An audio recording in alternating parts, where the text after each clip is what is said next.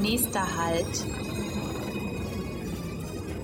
Hallo und herzlich willkommen zum Podcast der VDV Akademie. Der Podcast rund um Weiterbildung und Lernen in der Mobilitätsbranche.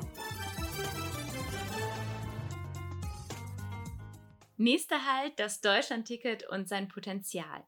Hallo und herzlich willkommen zum Podcast der VDV Akademie. Ich bin Katharina Goy.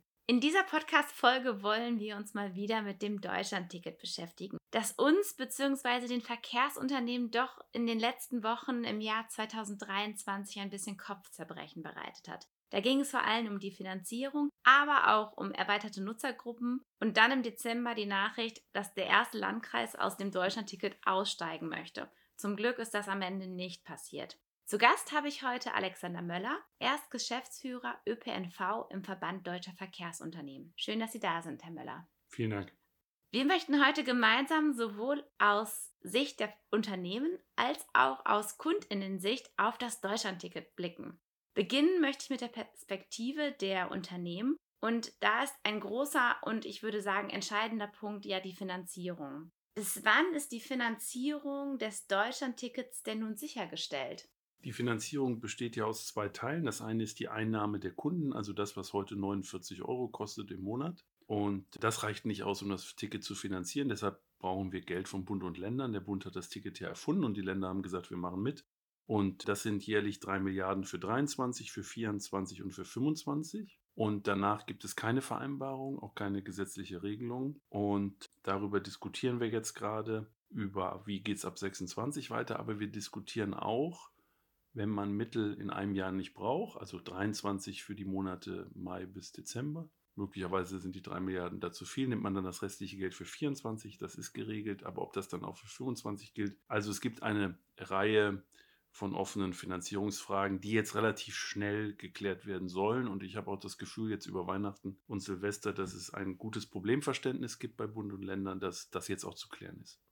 Ein Ticket ist ja auch noch das Deutschland-Ticket Job. Bleibt mhm. es da bei der Rabattierung? Sie haben gerade schon von 49 Euro gesprochen. Das, also, genau. Das Jobticket ist ja ein bisschen günstiger. Ja, das Jobticket ist 5% günstiger. Im Moment ist die Regelung 31.12.24. Signale dieser Woche heißen, die Rabattierung wird auf 25 fortgesetzt. Wir glauben, es ist gut, dass man sagt, solange es das Deutschlandticket gibt, gibt es auch das Deutschlandticket Job. Da tut sich die Politik im Bund und in den Ländern noch ein bisschen schwer, weil wir glauben, dass das Jobticket eigentlich wirklich der Veränderer ist. Wir haben 48 Millionen versicherungspflichtig beschäftigte deutsche Arbeitnehmerinnen und Arbeitnehmer. Und insofern setzen wir uns dafür ein, dass wir diese Befristung 31.12.24 dauerhaft wegkriegen. Welche To-Dos haben denn Bund und Länder aus Sicht der Branche noch hinsichtlich der Finanzierung? Und auch damit einhergehend die Frage, was kann die Branche da selbst tun?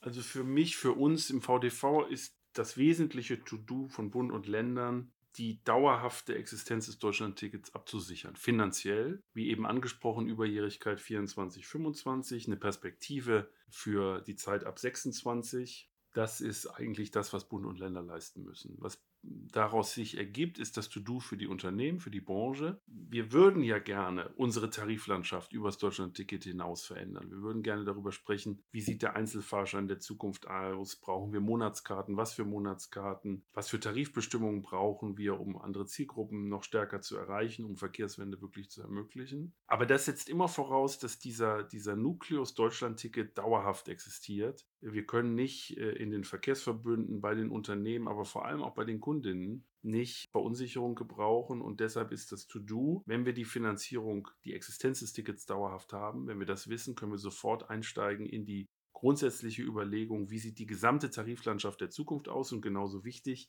wie sehen eigentlich die Angebote der Zukunft aus, die sich aus dieser neuen Tariflandschaft ergeben. So eine Sicherheit würde vielleicht den einen oder die andere auch noch bewegen, sich das Deutschland-Ticket zu kaufen. Ja, absolut und vielleicht sogar ganz auf ein Auto ja. zu verzichten. Da gibt es ja auch schon ja. schöne viele Beispiele. Ein weiterer wichtiger Punkt für die Unternehmen ist ja auch die Einnahmeaufteilung. Das heißt, wenn ich mit meinem Deutschlandticket der Kölner Verkehrsbetriebe in meinem Fall fahre, zum Beispiel in Berlin, Hamburg oder München, dann muss das Geld für meine Fahrten auch in den Unternehmen da irgendwie ankommen, da ich ja deren Dienstleistung Anspruch genommen habe. Die brauchen das für Strom, für Sprit. Gibt es da schon Lösungen, wie das zukünftig gut funktionieren kann? Nein. Es hat im letzten Jahr 23 Versuche von einigen gegeben, die Einnahmeaufteilung aus der Verantwortung der Unternehmen hin in eine staatliche Verantwortung zu bringen.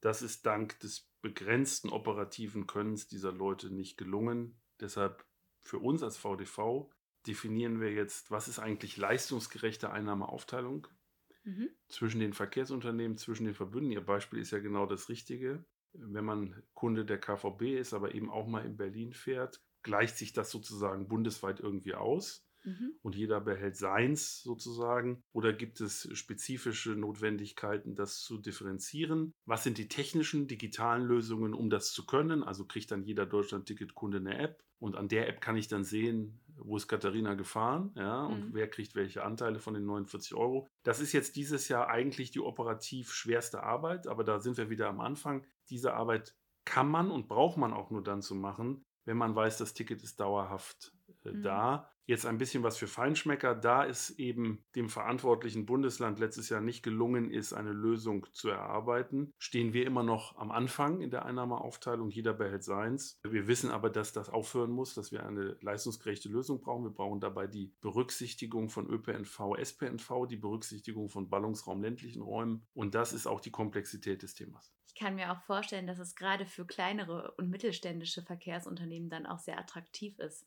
um da vielleicht auch mehr Einnahmen zu generieren. Der Bundesverkehrsminister klagt über die Zahl der Verkehrsverbünde. Werden diese dann zukünftig überhaupt noch benötigt, wenn wir ein bisschen die Tariflandschaft, die aktuelle Tariflandschaft aufbrechen? Ich glaube, das war letztes Jahr ein bisschen eine schlichte Diskussion.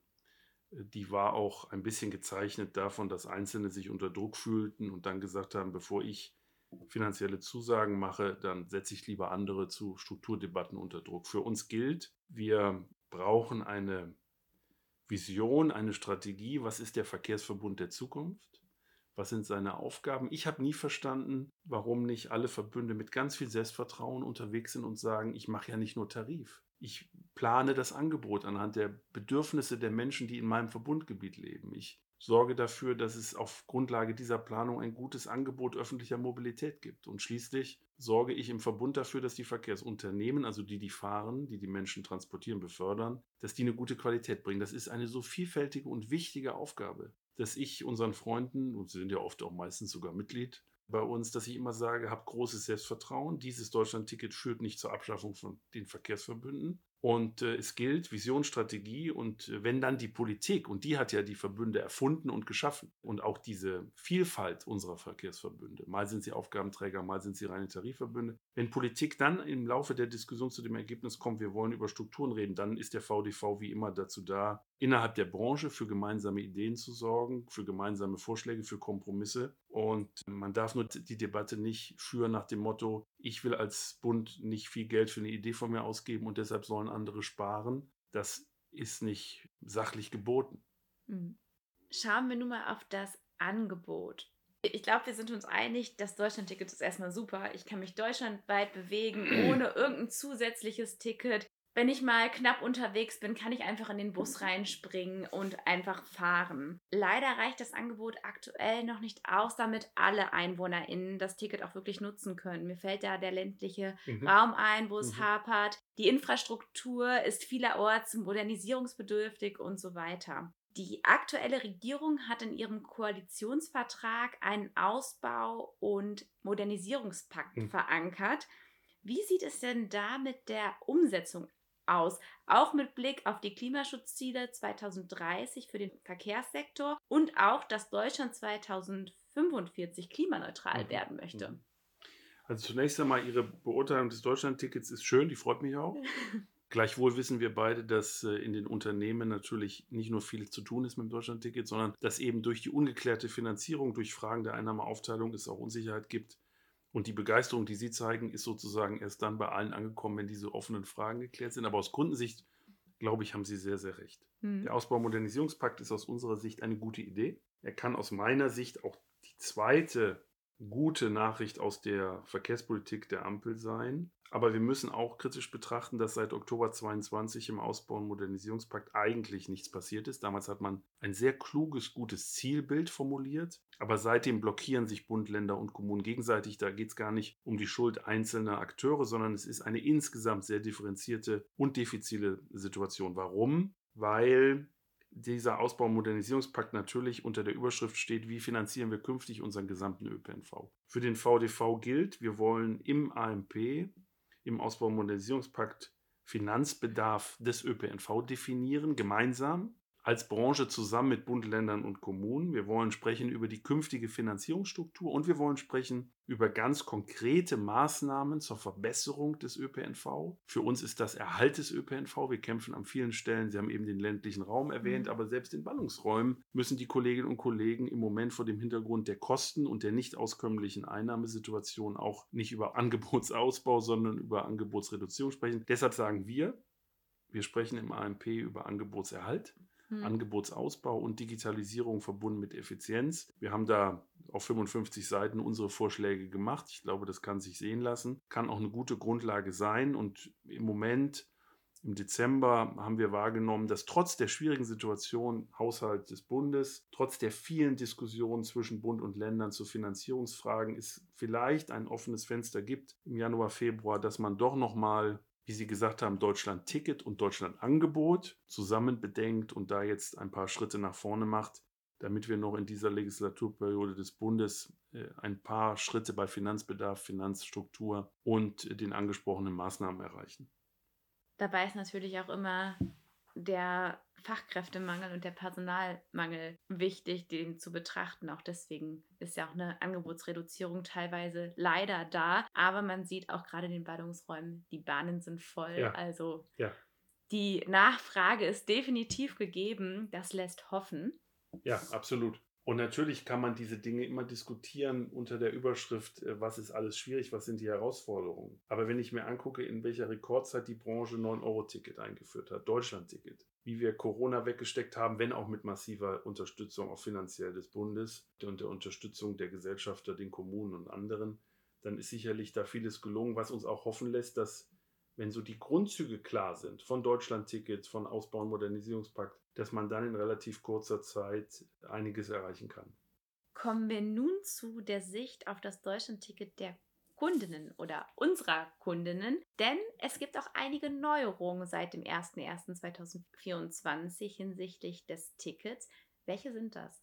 Naja, wir haben die Lösung, dass wir jetzt für Studierende Angebote machen können vor Ort, mhm. dass aus den bisherigen guten Semesterticketlösungen neue Lösungen im Studierendenbereich äh, stattfindet. Das ist eigentlich die große Veränderung für 24. Was wir jetzt noch äh, anstreben, ist vor dem Hintergrund der aktuellen Finanzierungsdebatte, gibt es ja einige, die sagen, wir müssen über Preismaßnahmen sprechen. Mhm. Kann das Ticket 49 Euro weiterhin kosten? Braucht man eine Kostensteigerung? Wir sind gegenüber einer Steigerung skeptisch, weil wir auch äh, keine Kunden verlieren wollen durch äh, drastische Finanzmaßnahmen, äh, Preiserhöhungsmaßnahmen. Was wir empfehlen, ist, dass man dieses Ticket stärker bewirbt. Wir werden dieses Jahr, glaube ich, viel mehr Kampagne sehen, auch bundesweit, Arbeitgeberkampagnen und so weiter, um das Ticket noch noch stärker zu verkaufen, noch mehr zu verkaufen. Und wenn wir die politischen Diskussionen beenden, wird es uns gelingen, oder leiser werden lassen, wird es uns auch gelingen, mehr Vertrauen in den Bestand des Tickets zu mhm. erreichen. Und dann reden wir in diesem Kontext auch darüber, dass wir mehr möglich machen, zum Beispiel die Mitnahme von Kindern, mhm. weil dass wir jetzt in den Kontakten zu Kundengruppen, aber auch Interessenvertretungen, Verbraucherschutz und so weiter sehen, dass das oft ein Hemmnis ist, das Ticket zu kaufen und das wird ein Schwerpunkt sein, das jetzt durchzusetzen. Da sind wir schon relativ weit. Gucken wir mal, was die nächsten Wochen bringen. Da reden wir dann vom Deutschlandticket Plus? Nein, das werden wir wohl nicht. Sie wissen, dass okay. es vom VDV einen Gesamtvorschlag gibt okay. zum Deutschlandticket Plus. Das ist gerade zu komplex. Also okay. die Vielzahl von Themen, Mitnahme von Kindern, Mitnahme von Erwachsenen, Mitnahme von Hunden, was ja im ÖPNV zu meiner Überraschung eine große Rolle spielt, die Mitnahme von Fahrrädern. Die Frage, gehen wir doch in eine erste Klasse? All das, was man bei Deutschlandticket Plus vorgeschlagen hat. Unser Ausschuss Preis und Vertrieb hat da ja sehr stark dran gearbeitet, sehr erfolgreich, sehr gutes Konzept gemacht. Da hat Politik schon gesagt, das ist ihnen gerade zu komplex. Mhm. Deshalb äh, Fokus auf aus unserer Sicht das Wichtigste und das ist die Mitnahme von, äh, Kindern. Äh, von Kindern. Ich habe auch gelesen, dass es ähm, oder das erste Verbünde das Deutschlandticket sozial anbieten. Das wird ja dann auch wieder das Thema Preis des Tickets beeinflussen.